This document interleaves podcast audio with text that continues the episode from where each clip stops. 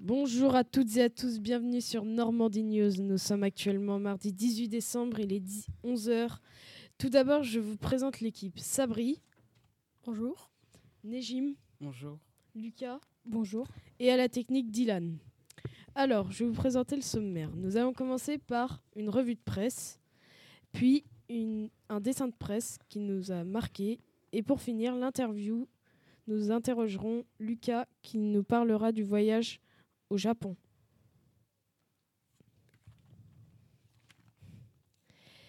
Nous commençons par la revue de presse. Veuillez accueillir Sabri. Alors Sabri, que nous dit la presse aujourd'hui? On commence par l'actualité incontournable du moment, les Gilets jaunes.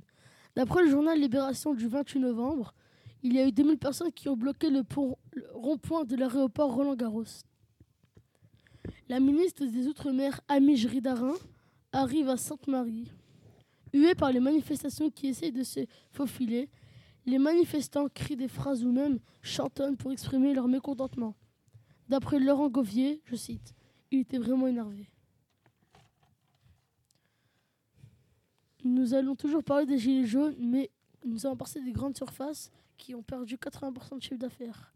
Dans l'ordre nous combattons, nous remarquons, nous remarquons que les grandes surfaces sont excédées par le mouvement des gilets jaunes, jusqu'à 80% de chiffre d'affaires perdu.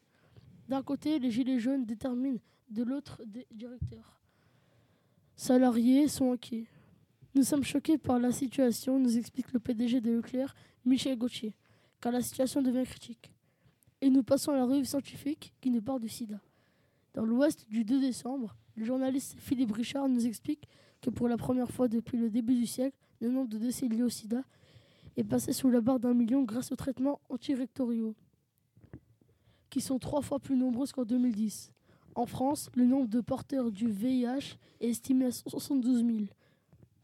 Donc, 24 000 ignorent leur statut. D'après Philippe Richard, je cite, Seule une stratégie de prévention combinée à la mise au point d'un vaccin préventif permettra de contrôler l'épidémie. Et la suite avec un conflit entre la Russie et l'Ukraine. Dans l'actu du 30 novembre 2018, l'article menace de la guerre totale. Présenter une guerre possible entre la Russie et l'Ukraine, le dimanche 25, la Russie a capturé trois navires d'Ukraine. Depuis 2014, la tension est très grande entre ces deux pays. L'Ukraine avait auparavant signé un partenariat avec l'Union européenne. Depuis, des combats entre soldats ukrainiens et rebelles pro-russes se produisent dans l'est du pays.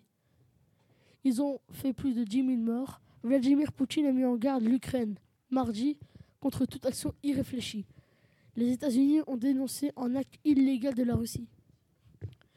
Et pour finir, nous allons parler du PSG dans ses grandes œuvres. Dans l'équipe du jeudi 29 novembre, Hugo Delhomme nous apprend une bonne nouvelle. Marquinhos a fait un très bon match. C'est la revanche du PSG face à Liverpool. Le retour extraordinaire de Marquinhos. Ce défenseur du PSG de 24 ans qui est brésilien. La qualification en huitième de finale de la Champions League, l'ambiance au Parc des Princes était magique. Marquinhos a délivré une passe décisive qui a donné le 2-1. La victoire du PSG restera gravée dans l'histoire du football.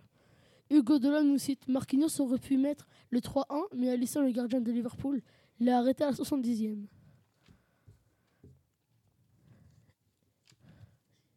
Merci Sabri. Nous passons à la prochaine rubrique avec Nejim.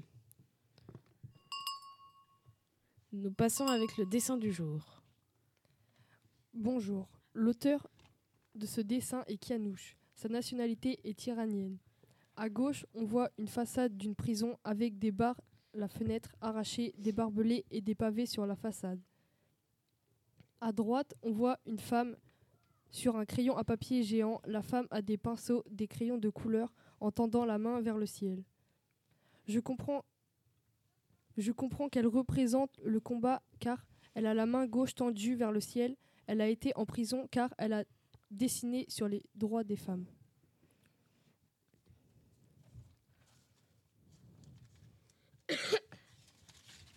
Je pense qu'il voulait défendre la liberté d'expression. Je n'ai pas d'avis là-dessus.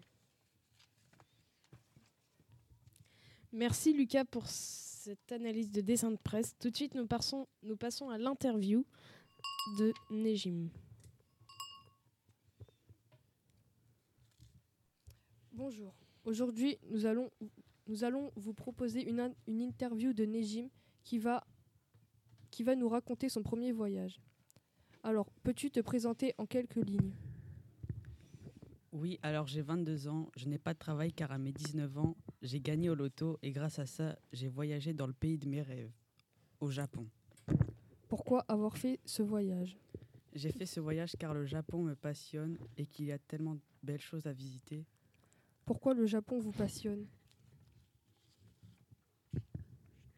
Le Japon me passionne car depuis que je, que je suis petit, j'adore le manga et mon rêve était de rencontrer Akira Toriyama, le créateur de Dragon Ball Z.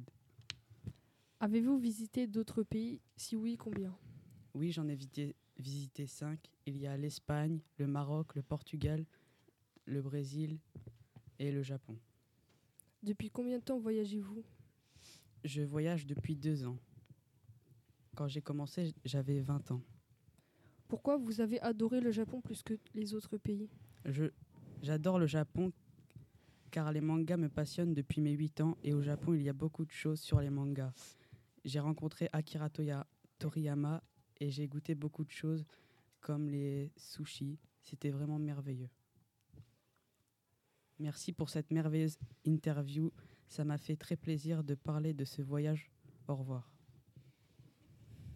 Voilà, c'est fini pour aujourd'hui. Nous vous retrouvons demain à la même heure pour de nouvelles actus.